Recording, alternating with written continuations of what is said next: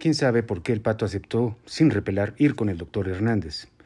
El rencor que sentía por su madre no había amainado y todavía percibía la muerte de su padre como algo que no había sucedido en realidad.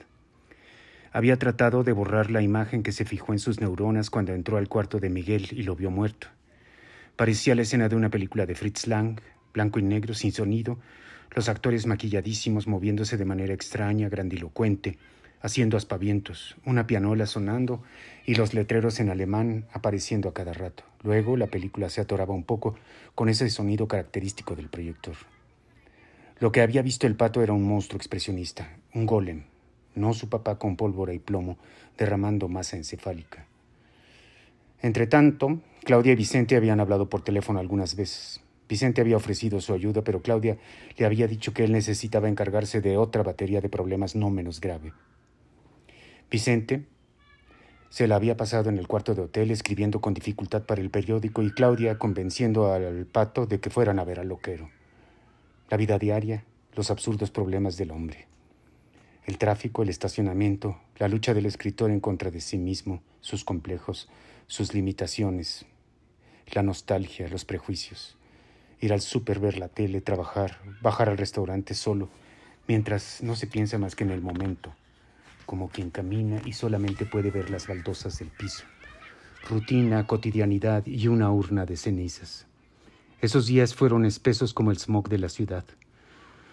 Tanto Claudia como Vicente los pasaron como caminando en un lodazal, mojados hasta las caderas, temerosos de pisar ese fondo fangoso, frío, pegajoso, sucio, peligroso.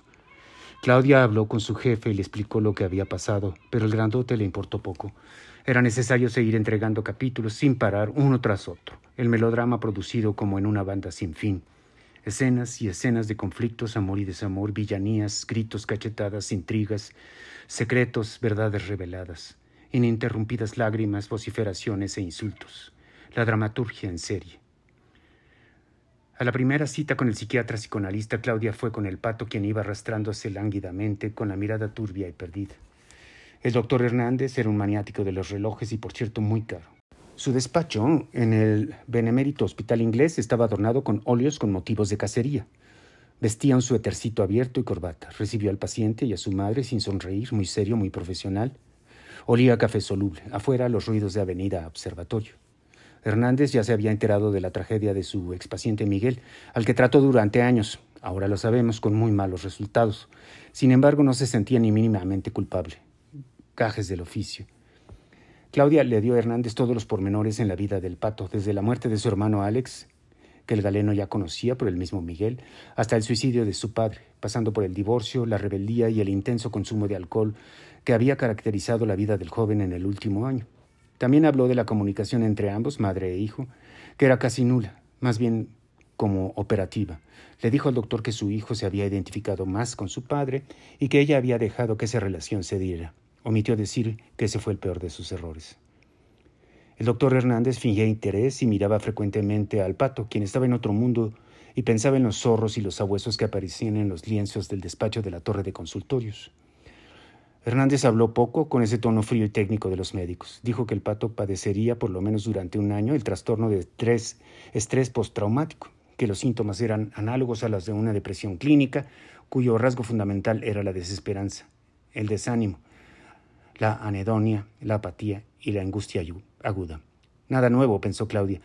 No necesito pagar 500 pesos para eso. Muy a favor de la tradición alópata occidental, Hernández hizo una receta para Efexor, venlafaxina, inhibidor de recaptura de serotonina, de 150 miligramos a ingerirse por vía oral dos veces al día. Advirtió que dicho antidepresivo no le iba a resolver milagrosamente la esperanza de vivir a el pato que se trataba de un tratamiento que iba a llevar meses, quizás años. Entonces Claudia tuvo la brillante idea de hablar de cómo el pato culpaba a su madre del suicidio de su padre. En ese momento el pato al fin dejó de mirar a los cazadores ingleses del siglo XIX y su rostro se puso del color del núcleo de la Tierra. Empezó a hablar incansablemente sobre cómo le había afectado a él y a su padre el divorcio. Claudia mencionó el pequeño detalle de la infidelidad de Miguel y ambos se enfrascaron en un griterío que tuvo que ser cortado de cuajo por Hernández, porque se había terminado la hora de 40 minutos que el shrink le tenía asignada a cada paciente. Cuando Claudia sacó los billetes para pagarle a Hernández, quien los tomó ávidamente, Sintió hasta el tuétano la vulgaridad, la puerilidad del intercambio. Terapia por dinero, esperanza por efectivo, salud mental por oro. Claudia y el pato, ávidos de más tequila, salieron en silencio y no se dijeron nada en todo el camino de regreso.